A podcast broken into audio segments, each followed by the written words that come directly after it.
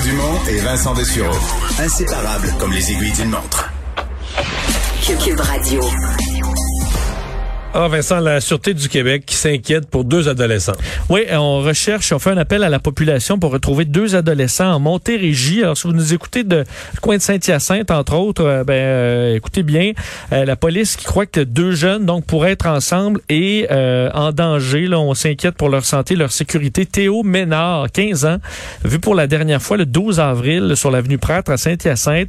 Un garçon qui se déplacerait à pied, 5 pieds 7 pouces, 130 livres, cheveux bruns, yeux bleus, extrait vraisemblablement en compagnie de Coralie Beauchemin Auclair, 13 ans, de Roxton Falls, adolescente qui a été vue pour la dernière fois mardi vers 8 heures hier dans le quartier Saint-Joseph à Saint-Hyacinthe. 5 pieds, 110 livres, cheveux blonds, yeux verts, porte des lunettes carrées noires. Les proches, donc, qui euh, la recherchent activement. Et si vous avez de l'information, euh, contactez immédiatement le 911. On a parlé plus tôt dans l'émission du variant indien, mais la situation sanitaire en Inde est catastrophique. Euh, nouveau record de cas, mais là surtout c'est l'incapacité des hôpitaux à traiter tous ces malades là, qui, qui fait la nouvelle. Ouais, hier je vous parlais du record absolu 294 000. Ça a été battu aujourd'hui 310 000 euh, nouveaux cas, 2000 décès euh, en Inde. Donc, Donc d'ici quelques jours ils vont battre les records des plus grosses journées qu'il y avait eu aux États-Unis. Parce que le seul pays, 300 000 cas, le seul pays qui avait touché ça, c'est les États-Unis. Tout à fait. D'ailleurs, c'est le pays. En fait, l'Inde est devenu le deuxième pays le plus euh, endeuillé, 182 000 morts. Évidemment, avant d'atteindre les chiffres des États-Unis, euh, ils sont encore loin. Les États-Unis sont pas atteints. Ils vont atteindre le 600 000. Approche de 600 000 morts, oui, tout à fait. Euh, L'Inde en est à 182 000, probablement un chiffre fortement sous-estimé toutefois, 15,6 millions de contaminations.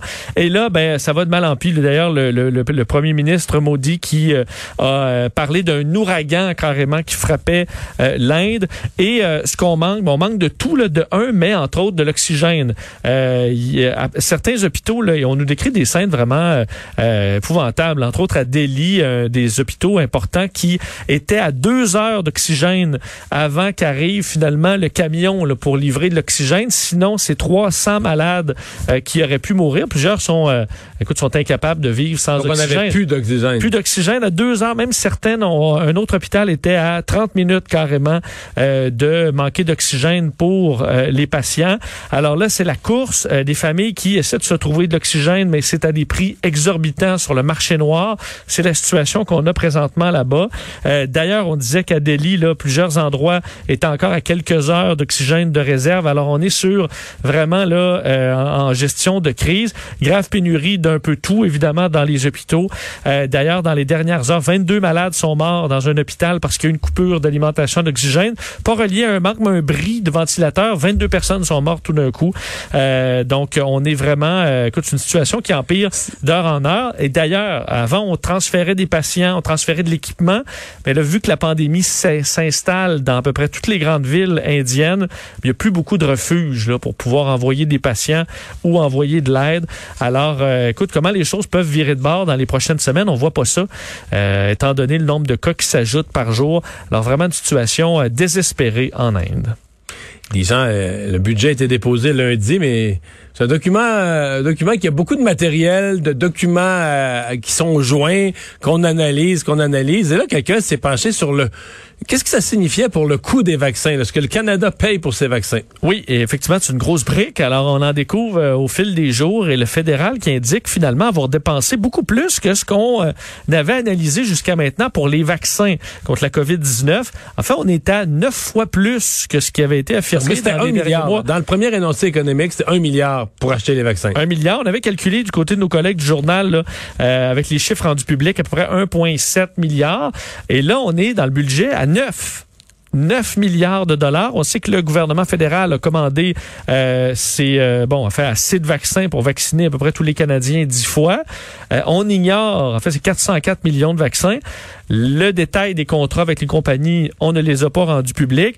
Mais on sait qu'on paie en général plus cher qu'ailleurs. Entre autres, l'AstraZeneca, euh, la dose que tu as eue aujourd'hui, Mario, a coûté 8,18 C'est pas cher par rapport au Pfizer et au Moderna. Mais en l'Union européenne... Ouais, moi, on aurait pu me la charger. J'aurais payé. J'aurais pas chialé pour... J'aurais donné pour, boire même. Oui, puis c'est que garder le change.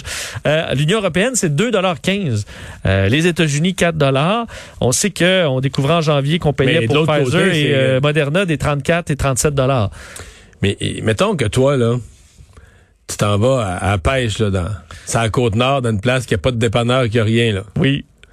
Puis là, toi, J'ai pour- pas amené mes verres. t'as pas amené tes verres pour aller à la pêche, là. Il reste une place, il y a des verres. Ouais. Tu penses-tu que tu vas arriver là, puis tu vas négocier sur le prix? S'il me dit c'est 40 pièces le pot de verre, ben moi j'ai tout le tu char plein la, la glacière, j'ai mon, mon chalet loué, les chums sont dans le... Fait que tu vas prendre 40 pièces, tu vas le mettre sur la table, tu vas ressortir en disant, oh, mais me suis fait rouler, mais j'ai des verres pour 40 pièces. Mais le Canada est exactement, t'es là, t'as pas pris les bonnes décisions au départ, tu t'es pas mis dans les partenariats de recherche importants avec des d'autres partenaires où tu serais, t'as- t'sais, on a, probablement, là, tu comprends, là, on dépense 9 milliards, là. Imagine peut-être que si on avait investi 1 milliard pour devenir un méga partenaire d'un vaccin dans la recherche, qu'on aurait eu tous nos vaccins pour un milliard. Fait que la, la somme totale aurait été 2 milliards, puis on n'aurait pas manqué en février. là, on aurait eu à fond de train. Tu sais, je fais des hypothèses, Oui. mais, mais là, on n'a pas fait les bons choix. On est en retard. On s'est à côté avec les Chinois. Ils nous ont laissé tomber en, en cours de route. Puis là, on se retrouve, puis on n'a pas de vaccin. Fait qu'on a-tu pas le gros bout du bâton? Non, ça a coûté cher. Est-ce que quand même dans, les, deux- dans le choix rendu là, tu payes, et au moins on a des vaccins? Ben, moi, je suis convaincu que si c'était fait un référendum, les gens auraient voté, euh, payer ce que ça rendu là, C'est paye, ce que- paye ce que ça coûte. puis- Au moins, on préfère en avoir maintenant, même si, euh, écoute, on, on va mettre ça sur la pile. Mais hein, c'est sûr que le 9 millions, le 9 milliards, pardon, versus les délais de livraison qu'on a eus, c'est sûr qu'on n'a pas un bon deal. là. C'est-à-dire que c'est sûr que c'était pas la bonne stratégie. Il y aurait eu, il y aurait eu des En manières. l'Europe te dirait la même chose. Ça a été, c'est, c'est super compliqué en Europe. Ils n'ont pas la vaccination euh, plus avancée que nous non plus. Non, c'est vrai. Euh, ils n'ont pas eu une stratégie parfaite non plus. Ils se sont fait un peu avoir avec le Royaume-Uni et l'AstraZeneca. Ouais, c'est le Royaume-Uni et les États-Unis là, qui sont les grands gagnants. Puis le Ben, deal, le truc, c'était de fabriquer euh, ces vaccins. vaccins. euh, et ouais, ça, puis le deal d'Israël avec Pfizer. Eux, on, on- vous sert de, de pays laboratoire, on vous fournit toutes les données, puis tout ça.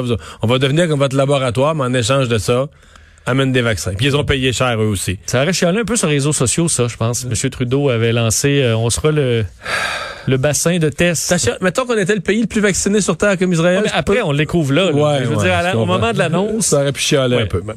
Euh, L'Indonésie qui cherche un sous-marin. Ouais, une histoire euh, probablement tragique. On se souvient des grandes histoires, hein, le sous-marin Kursk euh, en 2000, le sous-marin russe euh, qui aux 118 personnes, euh, 118 membres d'équipage étaient morts. Ben, euh, c'est peut-être ce qui est en train d'arriver à un sous-marin de la marine indonésienne avec 53 hommes à bord qui, euh, fait, dont on a perdu contact Euh, et on a retrouvé avec des recherches en hélicoptère une nappe d'hydrocarbures là, repérée au large Oh. de Bali.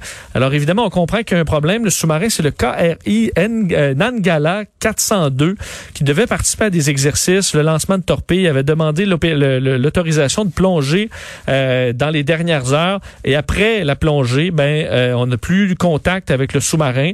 Et là, on a découvert cette, cette flaque d'hydrocarbures. Alors, euh, des recherches qui sont en cours. On a demandé d'ailleurs du côté de l'Indonésie de l'assistance internationale. Singapour, l'Australie, l'Inde ont répondu, vont envoyer des vaisseaux sur place pour euh, les recherches. C'est un sous-marin, comme tu te souviens du...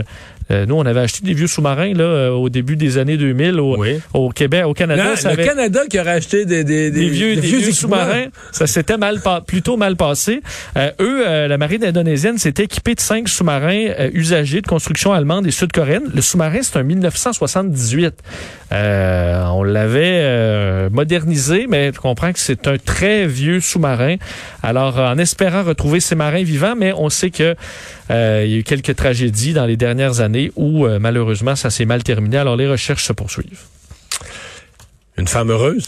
Ben oui, écoute, dans les bonnes nouvelles, euh, pas pour nous là, mais pour elle là, et, sa, et sa famille, Liliane Fortin de euh, la capitale nationale qui a raflé 15 millions de dollars au tirage du 13 avril du Lotomax.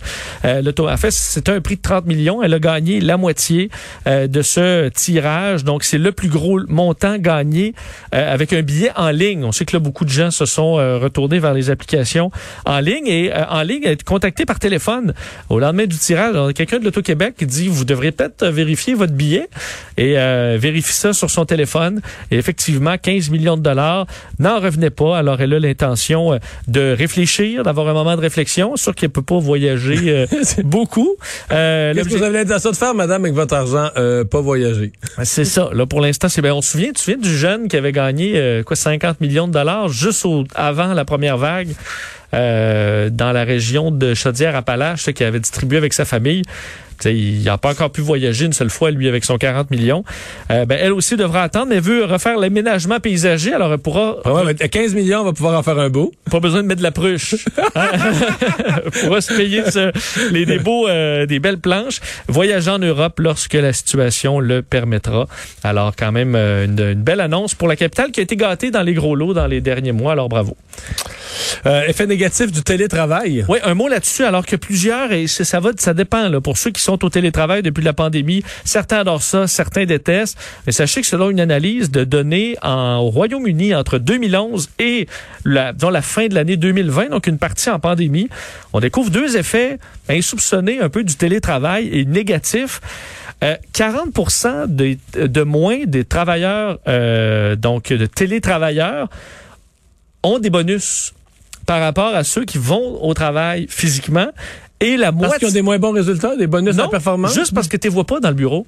Alors, on pense moins à donner à ces gens-là des bonus et la moitié moins de promotion. Parce qu'il semble que chez les, les patrons, Faut que on- tu têtes le boss, puis têtes le boss, faut que tu sois là. ben, il y a, y a tété le boss, ça, ça marche toujours. Mais il y a le... Il y a des pros de ça. là. Il y a- oui, oui. Mais il y a souvent des, des gens qui deviennent boss. Comme là, je veux pas parler de. On a des d'excellents patrons ici, mais euh, j'ai des amis, entre autres, dans la fonction publique, là, qui me disent ça. Des fois, c'est pas toujours le meilleur qui devient, euh, Il devient le prochain, devient boss. prochain cadre, ouais. Euh, le prochain cadre. Mais ce que je veux te dire, Mario, c'est que c'est pas nécessairement ça l'enjeu. C'est, tu sais, le petit small talk quand même aussi, ça, euh, ça a un effet. On a l'impression que les employés qui sont sur place sont plus impliqués, plus commis.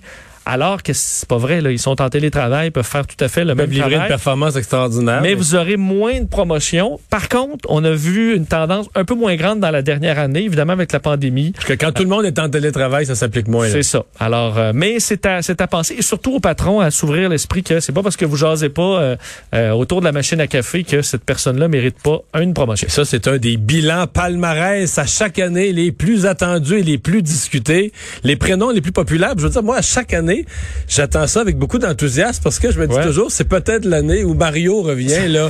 Le grand comeback. le grand comeback, là, puis c'est, à date, ça se produit pas. Cette année, c'est-tu dedans? Ben là, écoute, on a le top 10, c'est pas là, malheureusement. Ah. Il y a même pas, il y a Léo. Ça ressemble peut-être à, Ça, ça, à Mario. ça rime, il y a de l'espoir. C'est la c'est Retraite Québec qui dévoile à chaque année euh, son palmarès des prénoms les plus populaires. Il y aura éventuellement les pires prénoms aussi. Là. Ça, c'est toujours drôle. Pour les plus populaires, il n'y a pas de grande révolution là, cette année. Euh, chez les, euh, petites filles, Olivia est le grand numéro 1. 543 euh, jeunes Olivia. Alice, 491. Devant Emma, Charlie, Charlotte, Léa. Mais Alice, ça fait longtemps, là. Euh, Alice, ça fait un petit bout que ça roule. Euh, Parce que raison. moi, ma fille de 18 ans, là, ses amis, il y en a une sur trois qui s'appelle Alice, là. Il y a des remis, beaucoup. Ça, c'est numéro Remis, 9. ouais. Euh, Charlotte, numéro 5. Léa, Florence, Livia, Romy et Clara. Donc, dans le top 10. Clara fait un peu peut-être un retour parce que Ouais. moi, dans, mon, dans mon temps, il y avait des Clara quand même pas mal. Et chez les hommes ou les garçons, Liam, numéro 1. Alors, tu te souviens, il y avait William, avait été, moi, euh, dans le temps du... Trop long, ça. Liam, c'est assez. Ben, William, numéro 2 encore. Ah oui, ça, ok. c'en est un qui est récurrent. Là. Hey, Moi, dans le temps du prince William, euh, je veux dire, avec euh, après le décès de la princesse Diana, ça, écoute, il y avait juste ça des Williams. Et là, ça dure. Ça dure. Alors, William numéro 2, Noah numéro 3 devant Thomas, Léo, Nathan. Ah, Ça, c'est populaire depuis longtemps aussi. Edouard, Logan, Jacob et Arthur. Logam? Logan Logan, OK. ou Logan. là. Logan, ouais, ça prend un anglophone un peu. Ouais, mais là, euh, écoute, on est au Québec, Mario. Oui, oui. Logan. Alors, euh, je peux dire Jacob aussi, là, puis Arthur. Arthur? Merci, merci.